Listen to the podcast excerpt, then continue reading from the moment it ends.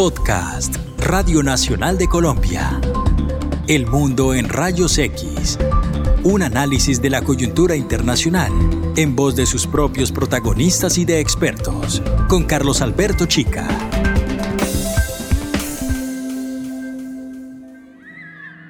Padres y madres que emigraron hace tiempo, abuelos cuidadores que han ido falleciendo, violencia intrafamiliar y abusos sexuales, y además débiles sistemas de protección en sus países de origen dejan a miles de niños, niñas y adolescentes centroamericanos en situación de calle, expuestos al reclutamiento por bandas de crimen organizado y trata de personas. Para salvarles sus vidas, sus padres y madres pagan lo que sea para que un adulto los lleve hasta la frontera con Estados Unidos. Pero en el camino, sus derechos humanos son vulnerados y sus necesidades básicas negadas. A las estructuras económicas excluyentes de vieja data, se suman ahora los estragos de la pandemia del COVID-19. No migran en búsqueda de una vida mejor. Migran para sobrevivir. Para sobrevivir. Este, nuestro tema de hoy.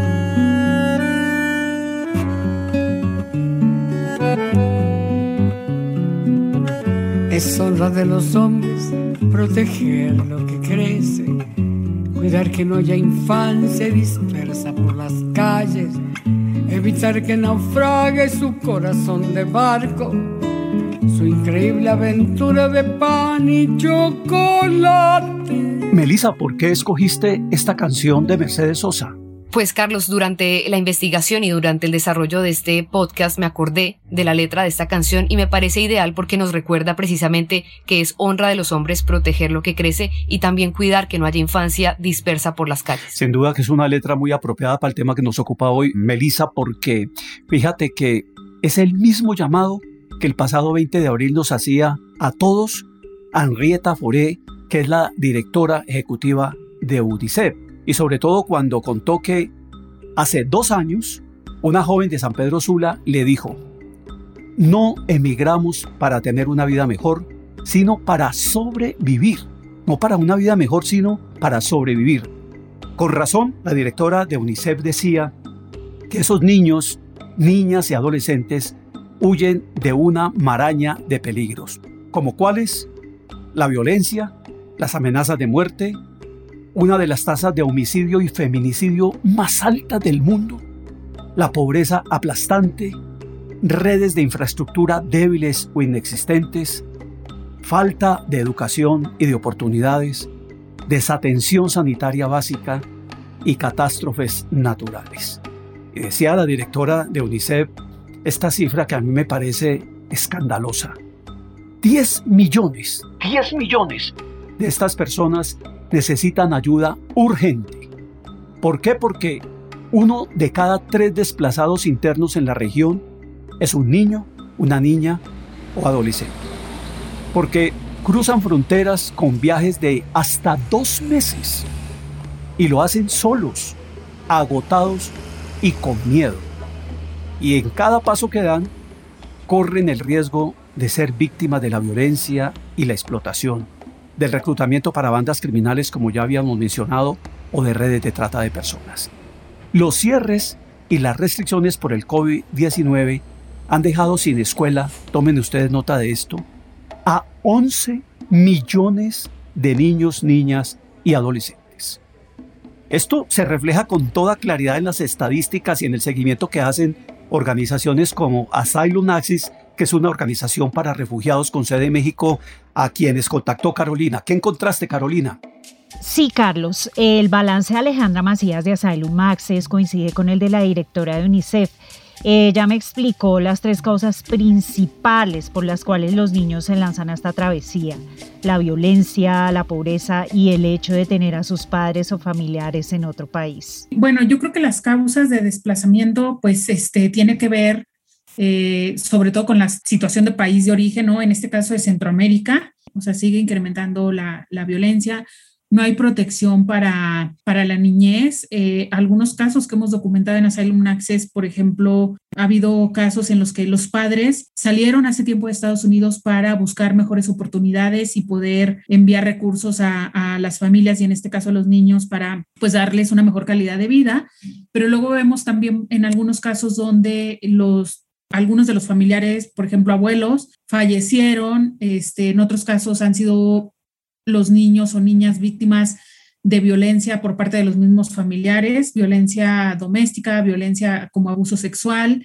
Este, los sistemas de protección de la niñez en, en, país de origen pues tampoco están dando resultados, no, no están funcionando. Algunos de estos niños quedan en situación de calle y pues bueno, estando en situación de calle, pues son víctimas también del crimen organizado o en este caso de las pandillas, ¿no? Que los recluta para pues en algunas ocasiones para que se unan a la pandilla, los obligan a que puedan ir a cobrar esta renta que, que cobran las pandillas, eh, como halcones, como para que hagan entregas también de, droga, ¿no? Entonces creo que los familiares, en este caso, por ejemplo, los padres que están fuera del país, al ver esta situación, pues buscan cómo evitar que sus hijos o sus hijas puedan seguir bajo este sistema que no está funcionando y más bien pues sacarlos del país, ¿no? Y en ese sentido, pues al sacarlos del país, se ven en la necesidad de pagarle a alguien, contratar a alguien como a un pollero, una guía o incluso algunos familiares para que los acompañen y pues puedan llevarlos a, pues a Estados Unidos. Y como la idea es evitar que salgan de sus países de origen, el presidente de Estados Unidos, Joe Biden, está comprometido con una estrategia que busca erradicar las causas estructurales que motivan la migración. Queremos trabajar con ustedes para abordar tanto las causas agudas como las causas fundamentales de manera que brinde esperanza de que habrá una oportunidad para ellos si se quedan en casa. También hay problemas de larga data que a menudo se denominan las causas fundamentales de la inmigración. Estamos analizando el problema de la pobreza y, por lo tanto, la falta de oportunidades económicas, el problema de las condiciones climáticas extremas y la falta de adaptación climática, así como la corrupción y la falta de buen gobierno y la violencia contra las mujeres, los indígenas, las personas LGBTQ y los afrodescendientes. Adicional a estas problemáticas que menciona la vicepresidenta Kamala Harris, en este punto, Carlos y Carolina, yo quisiera destacar que todas las organizaciones de ayuda humanitaria que contactamos para este podcast coincidieron en la influencia que tienen las pandillas en la migración infantil y entendí la profundidad de esta problemática cuando hablé con Luis Eduardo. Él es un migrante hondureño de 26 años que llegó a México caminando con su pareja, su hermano y con su hijo de 5 años. El apellido de Luis nos lo vamos a reservar por seguridad. La MS-13. Hablando con él, yo le quise preguntar cuáles eran esas razones que lo habían impulsado a abandonar su país y me explicó que él y su hermano de 16 años estaban siendo hostigados por dos pandillas muy conocidas en San Pedro Sula y que quizá algunos de ustedes han escuchado, la M13 y la Pandilla 18, que controlan algunos barrios y territorios donde el Estado brilla por su ausencia. Estas pandillas buscan jóvenes para reclutarlos. En lugares donde las oportunidades de educación y trabajo son escasas, muchos adolescentes se inician en estos grupos a través de la venta de drogas, una situación de la que Luis precisamente quería escapar. Me contó que empacó lo esencial y mientras trataba de huir, recibió un disparo en una pierna y yo dije, pero ¿cómo va a caminar hasta México con una herida de bala? Me conmovió profundamente y entonces le pregunté si había ido a un hospital, que es lo que uno se imagina que hace en ese caso, pero no, fue su pareja quien lo iba curando mientras pasaban los días de largas caminatas y durmiendo a la intemperie. Un mes entero de caminar, herido con pocas pertenencias y además con su hijo de 5 años preguntándole todo el tiempo cuándo iban a llegar para descansar o cuándo iban a poder volver a su casa.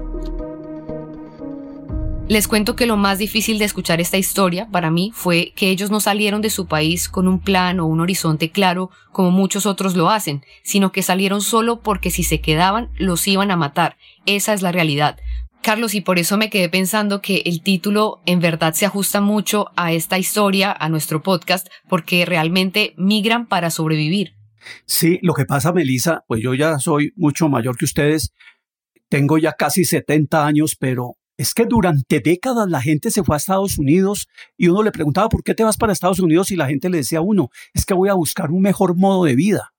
Pero es que oír decir que yo me voy a sobrevivir, eso es muy duro, muy duro, porque es buscando escapar de la muerte. Y sabes otra cosa, Carlos, que yo también me quedé pensando y es que no tienen unos planes digamos, precisos para saber qué van a estudiar o, en dónde van a trabajar. Simplemente están buscando mejores oportunidades y lo que salga les va a servir porque en este momento están viviendo es en un albergue y esperando a que algo aparezca, alguna oportunidad resulte para ellos. El mundo en rayos X. Quizá valga la pena compartirles a los oyentes que cuando estábamos discutiendo cómo tratar este podcast, cómo desarrollarlo, cómo hacer la estructura, qué temas o qué aspectos escoger, nos estuvimos preguntando quiénes o quiénes son los responsables de proteger a los menores. Me parece que es una pregunta clave porque es importante saber quiénes son esos responsables para uno empezar a preguntar, oiga, ¿usted por qué le está sacando el bulto al tema? ¿Usted por qué le está sacando el bulto al tema? Y además las consecuencias que tiene que usted le saque el bulto al tema sobre los derechos de las personas que necesitan más protección, en este caso los niños, las niñas y los adolescentes. Carolina, y averiguando quiénes son los responsables, ¿qué respuesta encontramos? Sí, Carlos, la respuesta sobre los posibles responsables nos la dio Nacheli Ramírez, presidenta de la Comisión de Derechos Humanos de la Ciudad de México. Cuando hablamos de niños pequeños, su, principal derecho es el derecho a la salud. Tienes niños que no están haciendo su seguimiento médico de desarrollo, eh, no, no están eh, recibiendo la alimentación adecuada, eh, que no están recibiendo la vacunación pertinente, que se incrementan las enfermedades infectocontagiosas, que, que, que puedes tratar cuando estás en un lugar fijo y que no puedes tratar cuando estás este, eh, eh, en otros lugares. Los mismos procesos de esfuerzo, estamos hablando de caravanas, de, gente que camina, muchas veces y está y, lo sabemos este lo hacen en condiciones los propios niños sin zapatos no o con zapatos este que no les sirven y entonces tienes problemas digamos en muchas amplias y gamas de su salud que pues que están son vulnerables ahora otra reflexión que nos hacíamos es ¿Qué está pasando con los derechos básicos en un contexto de pandemia? Y obviamente nos preocupamos mucho por el derecho a la salud, que tradicionalmente se ha considerado que es el derecho principal. ¿Qué tanto se está vulnerando ese derecho? ¿Y qué tanto también se puede estar vulnerando el acceso a la educación, que es otro derecho fundamental en una sociedad? El otro, pues naturalmente, es el derecho a la educación, ¿no? Este, ni pensar que haya procesos, eh, digamos, de, nivelación, de, de, planteamiento educativo que permitan que su brecha no crezca más. Es muy interesante ver cómo van surgiendo en este proceso de evolución de la conciencia de la sociedad sobre los derechos, categorías de derechos que antes no teníamos como en la cabeza. Por ejemplo, el derecho a una vida libre de violencia que es uno de los derechos que viven invocando organizaciones tan importantes como la propia UNICEF o Save the Children o Plan Internacional. Cuando estás hablando, por ejemplo, de adolescentes no acompañados, el riesgo de violencia es casi el mismo que viven de lo que están huyendo. Por lo menos en el, paso por, México, pues mucha eh, riesgo a ser víctimas de trata con fines de explotación sexual y, laboral, mucho riesgo a la cooptación por, eh, por crimen organizado. Este, y básicamente, pues estás hablando entonces que este derecho exactamente a vivir una vida libre de violencia, pues es altamente eh, vulnerado en estas poblaciones de niñas, niños y adolescentes en migración. Creo que a muchos de nuestros oyentes les ha pasado, como nos pasó a nosotros, que pensábamos o piensan que como estamos en pandemia y como hay tantas restricciones de movilidad por cuenta del COVID-19, pues los flujos migratorios en todo el mundo iban a, bajar dramáticamente. Pero resulta que no. Paradójicamente se duplicó el número de migrantes. ¿Por qué, Carolina? En el caso de Centroamérica tuvo mucho que ver el paso devastador de los huracanes Iota y Eta, porque la gente quedó en tal situación de miseria que la única opción que les quedó fue salir corriendo. Esos huracanes acentuaron la pobreza, la desigualdad y la falta de oportunidades. Así nos lo explicó también Nacheli Ramírez. Yo creo que aquí lo que tendríamos que estar mirando y mirando nada más en, los movimientos transnacionales, sino al interior de nuestros países, en este tipo de desplazamientos internos van a, van a crecer muchísimo más. ¿no? ¿Por qué? Porque los efectos en la economía, sobre todo en, la economía, eh, y los efectos en la conflictividad social que tiene la pandemia a corto plazo y que la va a tener a mediano plazo, lo que van a provocar es el incremento de estos desplazamientos, tanto internos como transnacionales, ¿no? Entonces, eso te da, digamos, eh, digamos, estamos eh, eh, sumando, o más bien, estas características ya las teníamos, la situación económica, la situación de violencia, pero lo que va a hacer la pandemia y lo que está haciendo ahora es básicamente incrementando ese tipo de, situaciones, lo que te va a provocar que haya más, ¿no? Em, eh, sobre, es, es, como tú lo dices, es muy paradójico, es muy paradójico, pero está y lo que nos está, nosotros lo decíamos desde el año pasado, en una cuestión que, nosotros detectamos y denominamos como eh, eh, este tipo de, de, migraciones de coladera, ¿no? Tú tienes, este, cuando cuelas el café, ¿no? Este, y de todos modos pasa el agua con café, ¿no? Este, y dependiendo del tipo de colado, pues tienes uno más lento que otro, pero de que acaba viendo café, acaba viendo café. Este fenómeno de colador del que habla Nacheli Ramírez tuvo quizá uno de sus peores momentos en 2018, cuando recordemos que en la frontera con Estados Unidos, la administración de Donald Trump deportó a miles de adultos separándolos de sus hijos. Tenemos que resolver este problema. Tenemos que resolver la separación familiar. Yo no quiero quiero que los niños sean retirados de sus padres, pero cuando ellos son procesados por venir ilegalmente, lo que debemos hacer es quitarles a los niños. Ahora, ¿qué pasa hoy con esa situación? Pues a mediados de mayo de este año, de 2021, 500 menores, un poquito más, seguían solos y separados de sus familias. Y en nuestras indagaciones encontramos que esto se debe en parte a la inestabilidad jurídica que se ha manifestado en varias reformas implementadas tanto en Estados Unidos como en México. Comencemos con el caso de México, Melissa.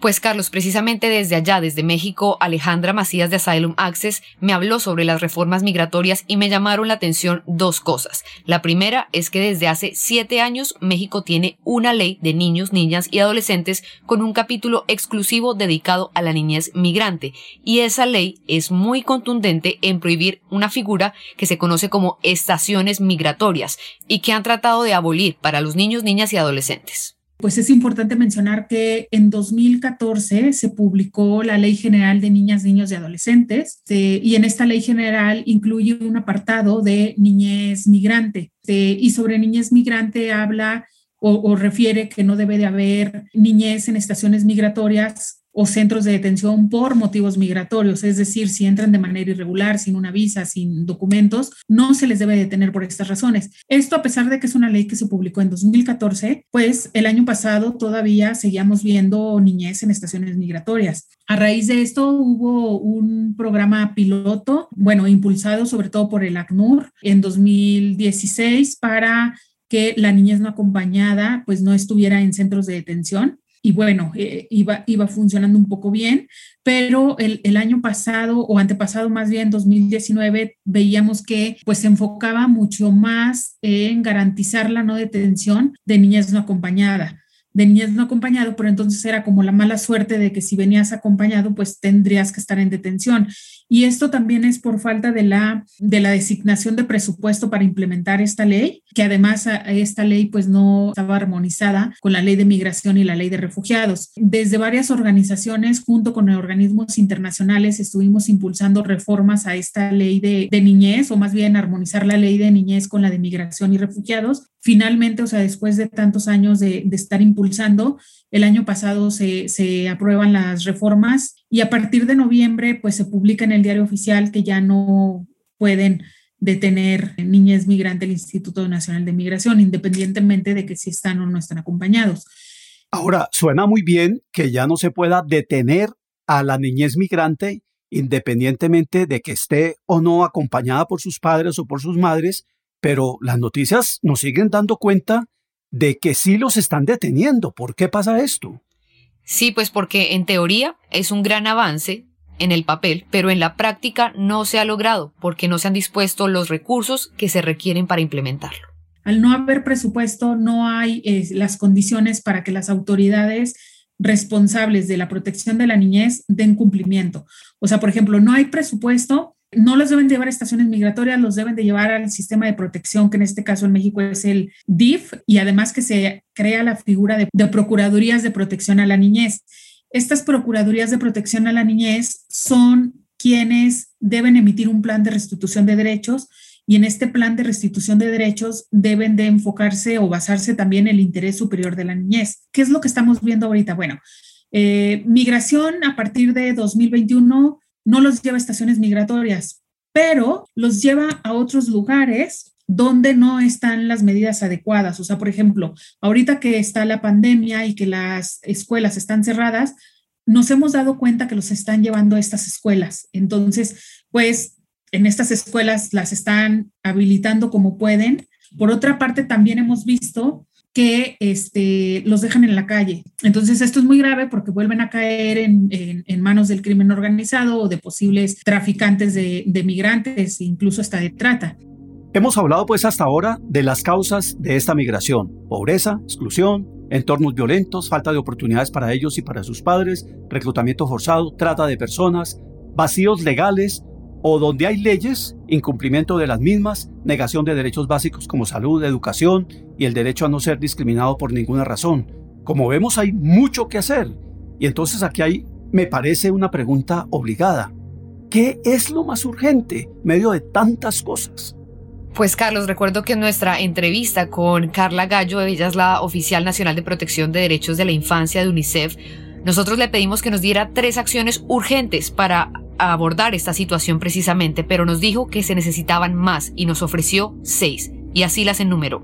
Bueno, voy a mencionar seis, porque son las seis acciones urgentes que UNICEF...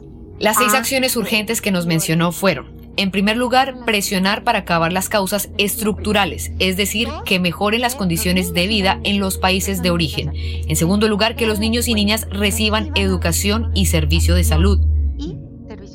También mantener a las familias unidas y un estatus migratorio regular. En cuarto lugar, poner fin a la detención por razones migratorias y abrir oportunidades de cuidados alternativos como los albergues.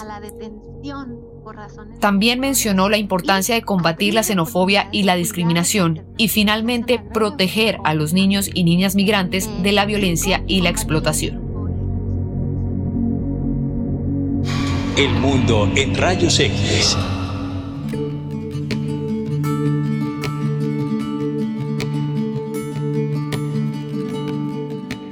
Bueno, llegó el momento de despedirnos y quiero citar de nuevo a la directora de UNICEF. Se están perdiendo todas las características de una infancia normal. Aprendizaje, seguridad y esperanza. Nos decía ella con una voz muy angustiada, ayúdenos a ampliar el llamamiento a todos los estados para que garanticen los derechos de las personas que se desplazan. Y esto, esto es para guardar. Un niño es, ante todo, un niño.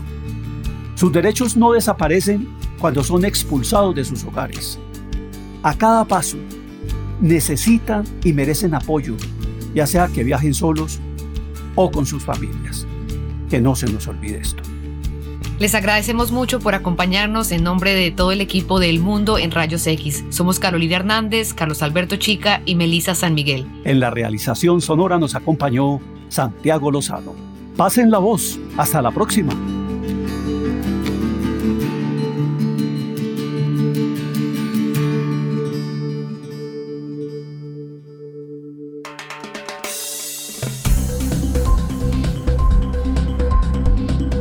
Este fue un podcast de Radio Nacional de Colombia.